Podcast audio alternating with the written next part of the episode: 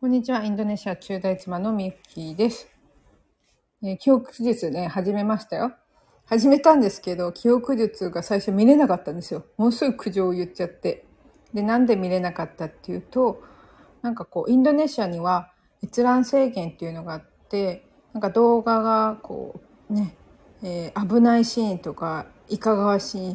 とか、そういうやつじゃないんですけど、そういうのが見れないようになってるみたいなんですよ。で、その制限がかかったせいか、と見れなくて苦情を言ってたんですね。気づかなくて。で、それを解決してくれたのが VPN っていうアプリで、えー主人が VPN っていうのを登録してたんですよね。要は、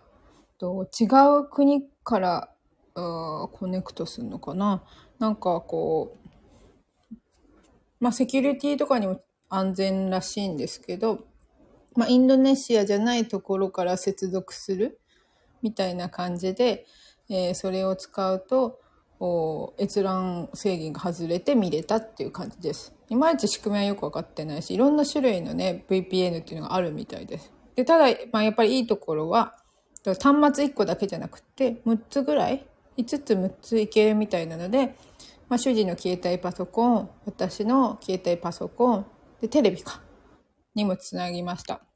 そしたらやっぱりね、あ Amazon プライムとか見れるようになって、それで記憶術も今は受講できるようになりました。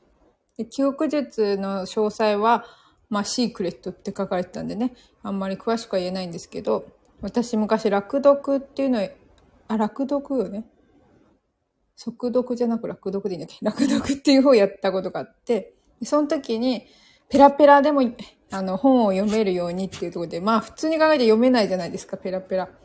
なんだけど、記憶を呼び起こすみたいな感じで、一度読むんですよ、本を。じっくり。で、それを読んで、それをペラペラめくって、こう、その見えた文字からイメージするんですよ。で、その映像化するっていうのが大事なんだけど、私あんまり映像化がね、その頃、できてたか、できてなかったかっていう感じ。ただ、それのトレーニングを、結局何ヶ月やったんだろうな。3ヶ月ぐらいはやったんですかね。えー、そ、そのおかげか、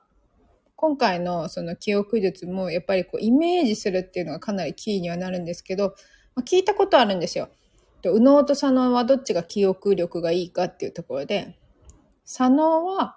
あの言語とか理解する脳ですよね。で、右脳はイメージする脳なんだけど、そのイメージする脳の方が断然記憶力がいい。だからそこを活用したようなのが記憶術みたいなんですけど、なんかこう、イメージ化が上手になった気がします。なので、これでね、本当英語の語学上がってったらいいなっていうので、今、あのいろいろ試してますね。で、あとは、その、ニック式英会話っていうアプリを始めたんですよ。ここではまだ話してないか忘れてしまったんですけど、まあ、ある方の紹介で、4000円で買ったアプリなんですけど、でもそれがすごいよくできてる。4000円でこんなんできるんだみたいな感動です。で、今すごい苦手なのが、時制と、あの、she とか h とかで does に変わったり、そういうこうね、名詞、あの、動詞が変わっていくとか、そういうのでよく間違えるんですよね。あと、そうそう、なので、あと形容詞も苦手かな。なので、そういうのをすごいね、英語脳にするっていうところで、まあ、一つはもうフレーズとして覚えるみたいなところがあるんですけど、でもなんかこうね、あの、ちょっとずつ、また英語の成績上がり始めたので、やっぱり何らかの効果出てきてるのかなっていう気がします。なので今日はね、思ったことをいろいろつらつらと話してみました。またよかったら、えご視聴くださいね。